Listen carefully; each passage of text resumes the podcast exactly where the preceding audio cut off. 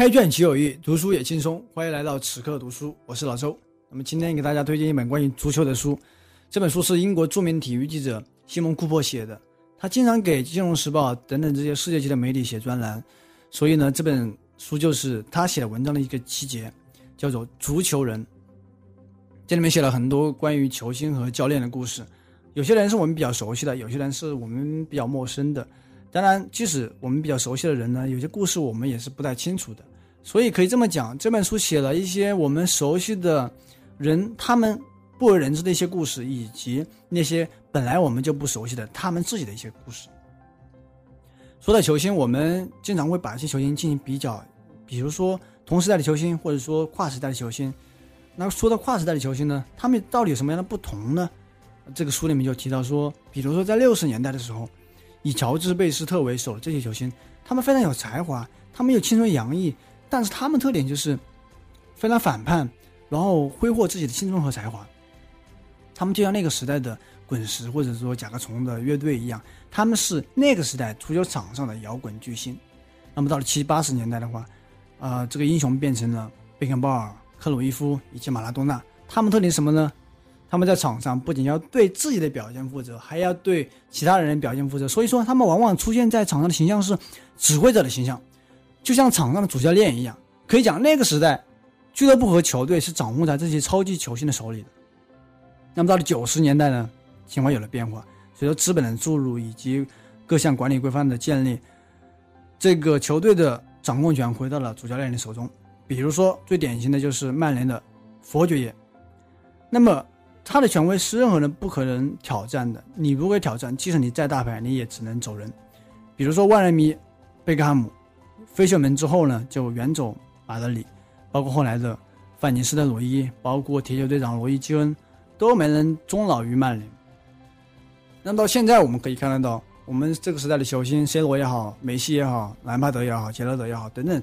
他们。更多的是在场上用自己的双脚带领自己的球队去前进，并不是说在场上是一种指挥者的形象或者说叽叽喳喳的形象来出现，在俱乐部也是更多的与俱乐部保持一种和谐的关系。这是每个时代的球星，他有每个时代球星的特点，这往往是这个时代决定的。那么讲一些具体的人，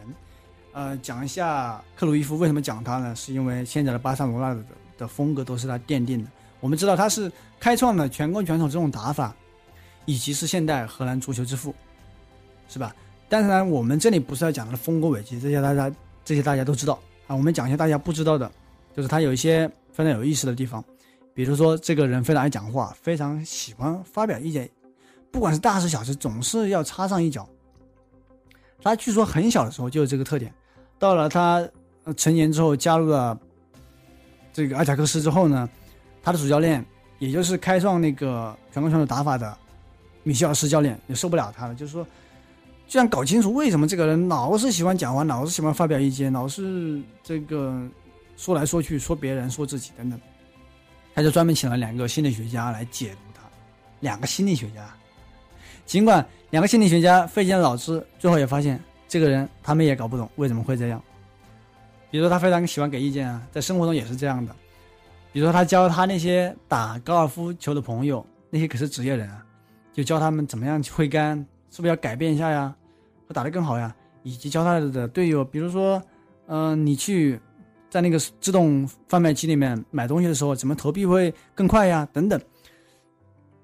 还有一次，他的球队的大巴呢迷路了，找不到训练场，这个时候大家都不知道，都没来过，他就告诉司机应该怎么走，其实他也不知道。最后，神奇的是。他们居然顺利的找到了这个训练场，他就是这么一个人，非常爱思考，非常爱发表自己的意见，叽叽喳喳，别人有时候非常烦他，但是呢，又往往发现他给的意见大多数时候是正确的，那真是让人哭笑不得的一个人。那么这个书里面也提到很多啊英格兰球员的一些个一些故事，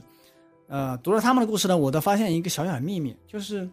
我们说英格兰其实也不缺人才，但是为什么每次大赛呢都是铩羽而归呢？这里面讲到双德，也就是兰巴德和杰拉德。我们知道他们他们的特点就是中场球员啊，跑动距离大，能打多个位置，非常勤奋，在俱乐部里面踢得很好，而且也广受球迷和这个主教练的欢迎。但是到了国家队呢，他这种特点往往就可能会出问题。你比如说，由于他喜欢跑动，跑动过程就会拿球，拿球的时候呢，就会影响到球进球队进攻的速度。为什么这么说呢？因为我们知道，球往前面传和你拿球往前面带，这个速度是没法比较的。另一个就是他们是大牌，对不对？那到了国家队之后呢，没人敢说他们，他们自己也意识不到自己的问题，总是。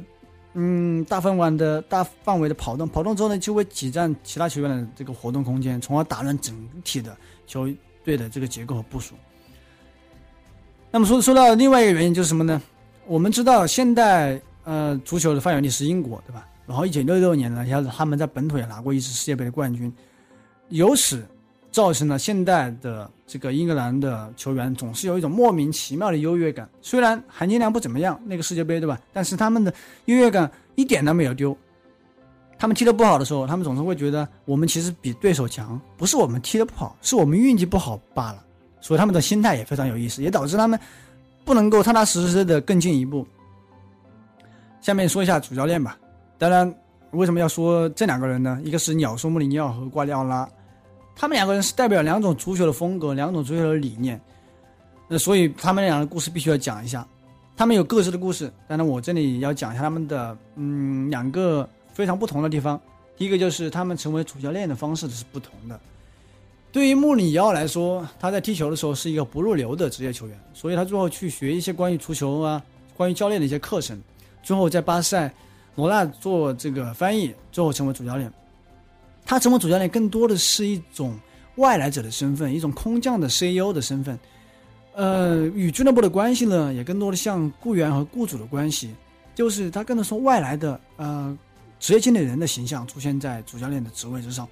那么对于瓜迪奥拉就完全不同，瓜迪奥拉是土生土长的加泰罗尼亚人，然后呢一直在巴萨踢球啊，退役之后每个人似乎都希望说这个曾经的巴塞罗那的自己的骄傲、自己的核心、自己的队长能够执掌。